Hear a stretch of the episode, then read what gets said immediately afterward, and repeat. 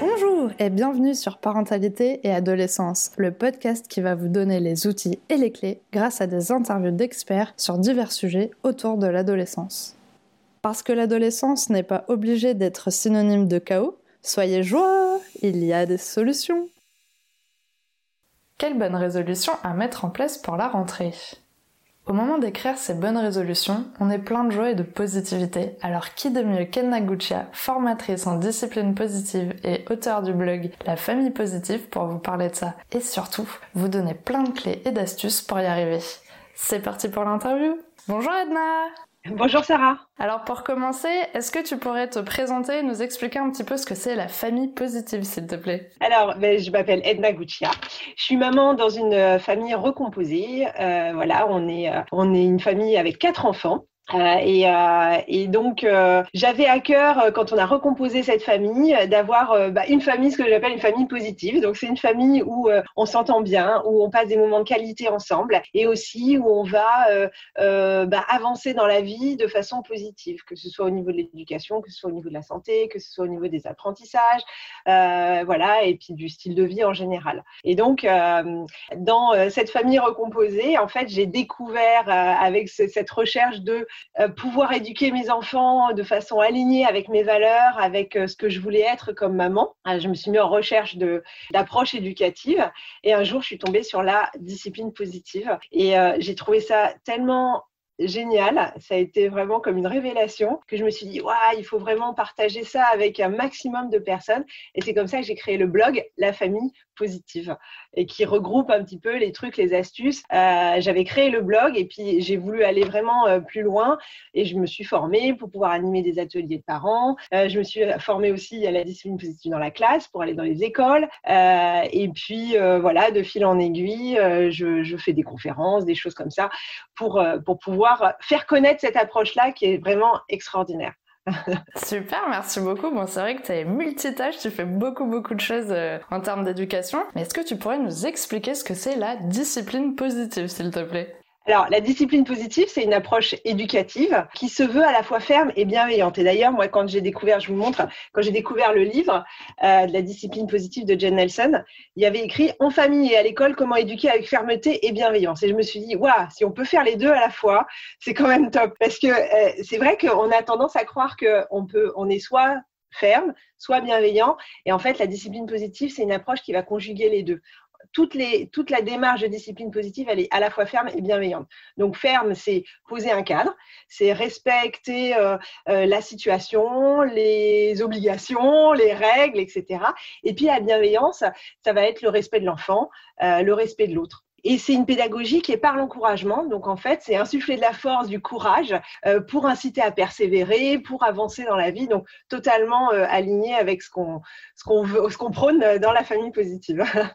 C'est génial. En tout cas, ça a l'air euh, super. Tu vas pouvoir nous en dire un peu plus pendant cet épisode. Alors, c'est bientôt la rentrée et c'est le moment de penser aux bonnes résolutions. Et pour aider les parents à trouver les leurs, j'aimerais savoir pour toi quels sont les points importants à mettre en place au quotidien. Alors, je pense que, euh, et c'est vraiment le, cœur de, la discipline positive, c'est de prendre soin du lien qu'il y a entre les membres de la famille.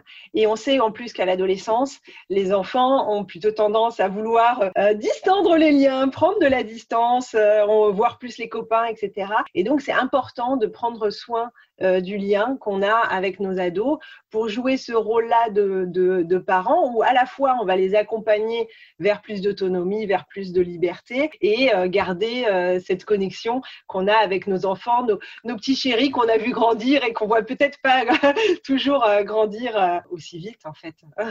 Donc c'est vraiment prendre soin du lien et puis bah, tisser ces liens-là de façon à jouer ce rôle en discipline positive. On dit qu'on a un rôle de copilote, c'est-à-dire que euh, le jeune, il a sa vie, il est en train de grandir, il va prendre son envol, et puis on n'a jamais été aussi proche de ce moment-là. Donc c'est comment euh, nous, en tant que parents, eh bien, on est là pour le, guider euh, et, peut-être le, prévenir. Bah, attention, il peut y avoir un écueil là ou quoi, mais finalement, c'est l'accompagner en lui laissant les rênes de sa vie, parce que la vie de l'enfant, ça reste sa vie à lui, c'est pas la nôtre. Alors aujourd'hui, on va parler des fameuses réunions de famille, donc les temps d'échange en famille que tu appelles les TEF. Euh, est-ce que tu pourrais nous expliquer en quoi ça consiste? Alors les, euh, temps d'échange en famille, c'est des moments qu'on va mettre ensemble, donc c'est des réunions de famille. En général, euh, ce que propose la discipline positive, c'est de les mettre en place toutes les semaines, et donc c'est un moment incontournable. Ça doit être un des moments les plus importants de la semaine parce que c'est le moment qu'on va choisir pour passer un moment tous ensemble. Et alors, il y a un processus, une recette, on va dire, euh, qui est assez euh, détaillée, mais euh, pendant laquelle, en fait, on va avoir cet échange-là. Donc, c'est un outil qui est ultra puissant parce qu'il va développer un tas de, compétences, on va dire, euh, dans la famille et chez nos enfants. Ça va développer l'écoute, ça va développer euh, euh, la capacité à trouver des solutions de façon respectueuse et voilà, ça va tisser des liens forts entre la famille. Ça va, on va exercer notre gratitude. Donc ça, c'est, on, en entend beaucoup parler du côté de, la psychologie positive. Donc c'est vraiment tout un tas de choses. L'organisation aussi, comment on s'organise. C'est tout un tas de choses qui est euh, euh, essentiel pour euh, bah, pouvoir s'épanouir aussi en société. Donc, on s'entraîne au sein de la famille et, et puis bah, après, c'est des compétences qui sont acquises pour la vie. Super. Quels sont les bienfaits de la mise en place de ces réunions? Et est-ce que c'est pour tout le monde? Est-ce que tout le monde euh, peut mettre en place sa réunion ou pas du tout? Comment comment ça se passe? Alors les, les, bienfaits, je les ai un petit peu, euh, je les ai un petit peu évoqués. C'est notamment euh, avoir ce, ces, ces, temps d'échange de qualité où on va apprendre aussi à s'écouter les uns les autres, où on va euh, exprimer notre gratitude, mais aussi euh, tisser des liens entre les uns. Après, je détaillerai euh, vraiment les, les, grandes étapes de ce, de ce temps d'échange en famille. Et tout ça, ça va permettre aussi de créer une ambiance de dans la famille qui va aussi être plus sereine, plus apaisée. Et puis quand il y a des problèmes, on va pas essayer de les résoudre à chaud, ce qu'on a tendance toujours à faire. Non non là il y a pas, ça va pas euh, et tout, il faut qu'on parle de ça. Non non, on va remettre ça au, moment du temps d'échange en famille.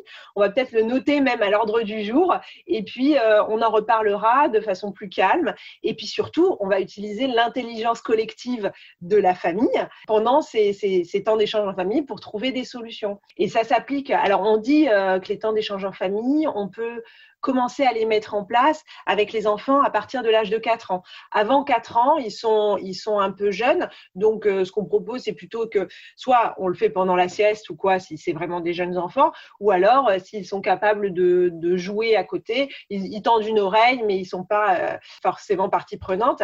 et puis, c'est des réunions qui sont qui durent pas des heures. Hein. On est sur des formats qui sont assez courts. Il faut que ça dure 20 euh, minutes, euh, une demi-heure, euh, maximum trois quarts d'heure, mais il faut pas que ça soit trop long parce qu'après on va se lasser et puis et puis c'est c'est pas le c'est pas le but du tout.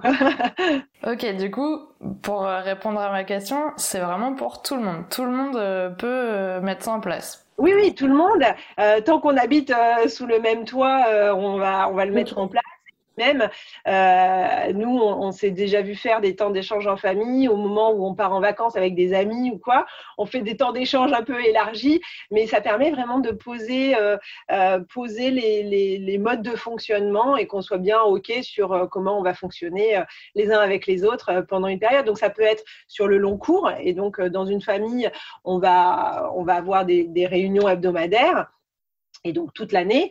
Et puis ça peut être aussi, euh, nous on fait des fois des, temps d'échange en famille un peu extraordinaires euh, qui sont euh, sur les sur les périodes de vacances où voilà ça nous empêche pas de, continuer. Mais il y a, il y a ce, truc-là où on va s'asseoir tous ensemble et puis on se dit bah, comment on construit quelque chose de sympa qui va nous permettre de mieux vivre ensemble. Ok, super. Alors maintenant qu'on a envie de mettre tout ça en place, comment on s'y prend et est-ce que ça nécessite beaucoup de temps? Alors, euh, pour les mettre en place, il, alors il faut qu'on soit OK sur le, la psychologie du système, on va dire, qu'on est là de façon bienveillante, qu'on est là pour discuter, qu'on est là pour trouver des solutions, qu'on est là pour tisser des liens.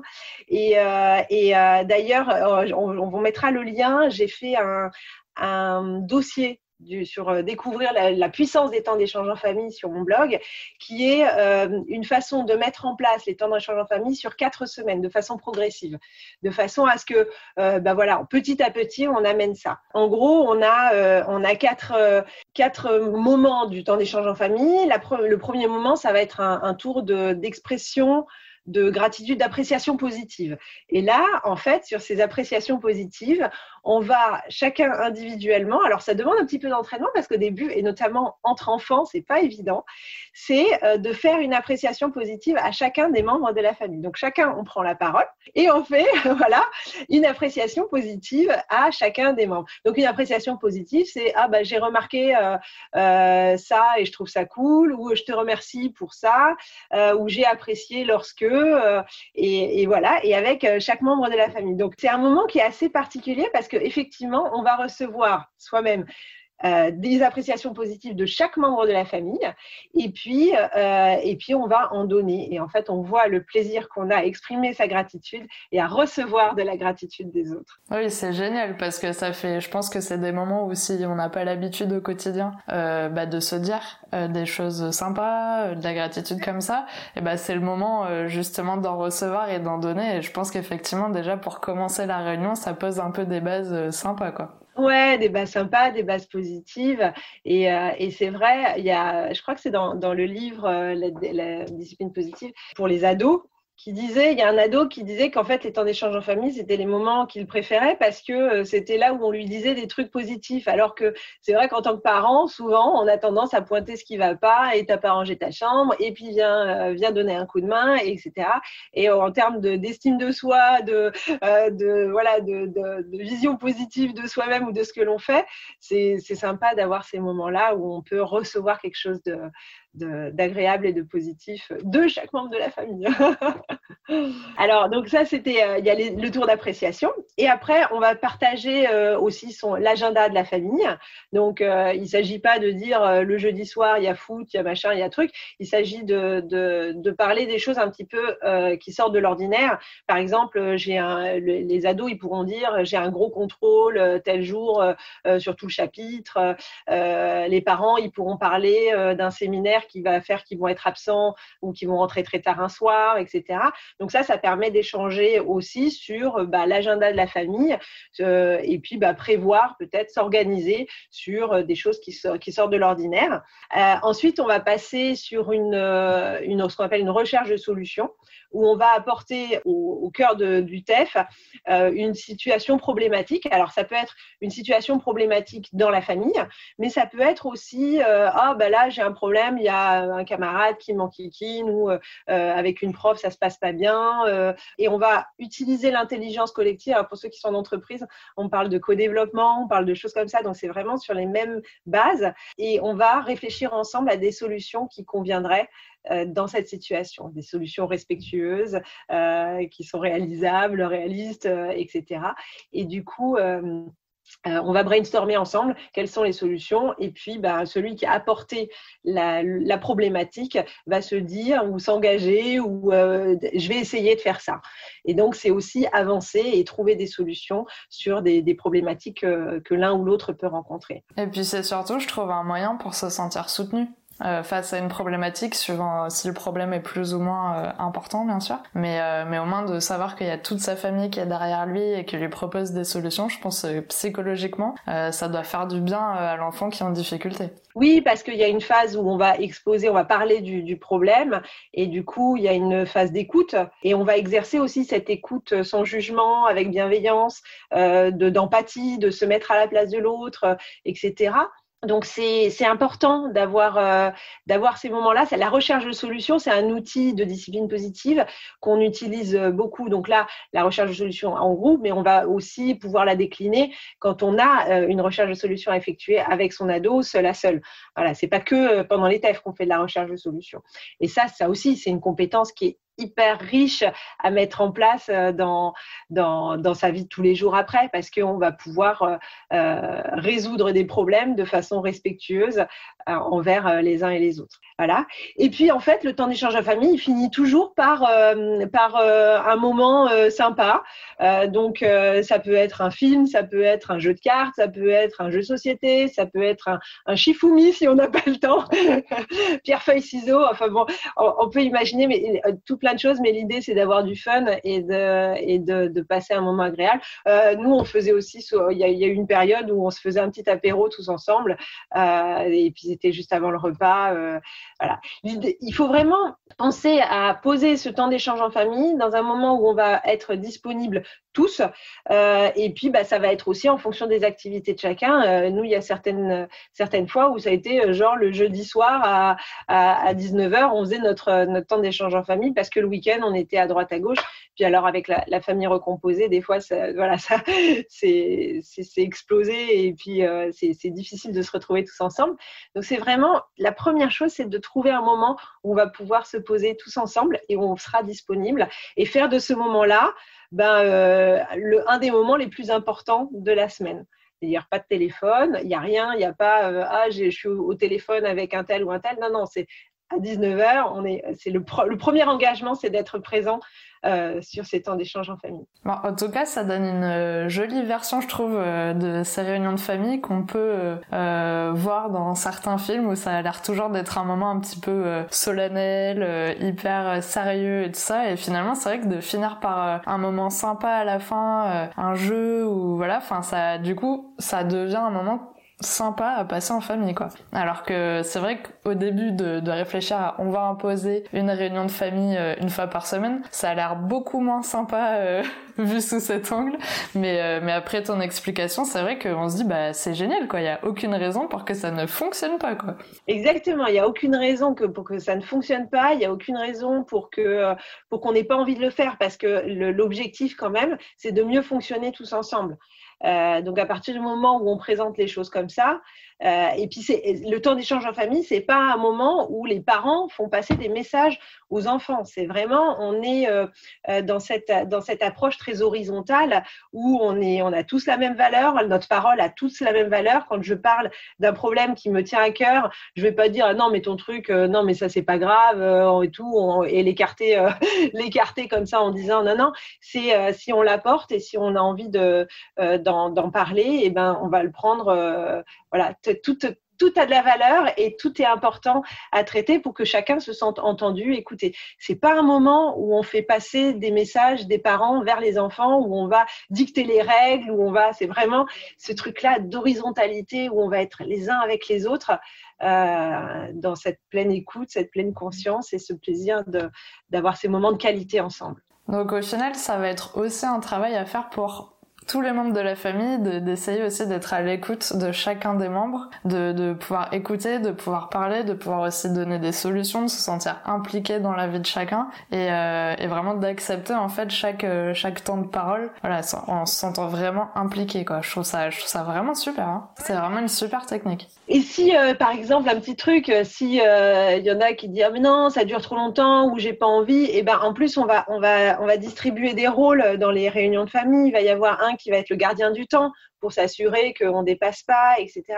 Euh, on mettra aussi en lien, euh, je propose une petite fiche téléchargeable euh, où on a le temps d'échange en famille en neuf étapes. Donc c'est vraiment la recette quoi pour pour faire des temps d'échange en famille et presque il y a les phrases. Après on les adapte, on se les approprie. Mais et pareil sur la recherche de solutions, on va faire attention que ce soit des solutions qui sont reliées, c'est-à-dire vraiment qui sont qui sont logiques, qui sont raisonnables. Donc on pas dans des trucs euh, complètement euh, farfelus, qui sont respectueuses les uns des autres, qui sont euh, aidantes aussi, vraiment pour aider toujours cette, volonté d'avancer et d'aller vers quelque chose de mieux, en fait.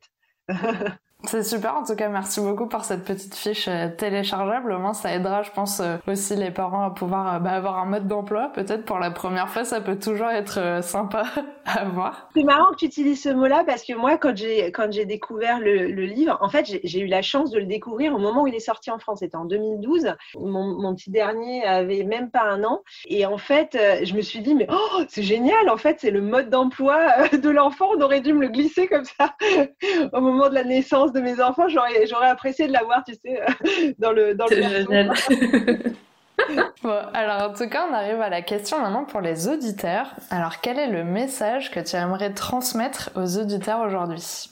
Je crois que, que le, plus grand euh, message qu'on peut euh, transmettre, c'est de, de toujours faire passer son message d'amour inconditionnel à nos enfants. C'est-à-dire qu'à travers nos, nos, actions éducatives, toujours s'assurer que euh, l'enfant, il ne considère pas qu'on est là pour l'enquiquiner, qu'on est là pour, euh, pour euh, lui poser des problèmes ou pour, pour l'empêcher de vivre, mais vraiment le, être dans cette démarche-là d'amour inconditionnel en disant, ben voilà, on rencontre aussi des difficultés, il y a des fois c'est drôle, des fois c'est moins drôle, et moi je suis là parce que je t'aime et que je veux t'accompagner le plus sereinement possible dans ta vie, voilà, jusqu'à ce que que tu t'envoles et même après, quoi.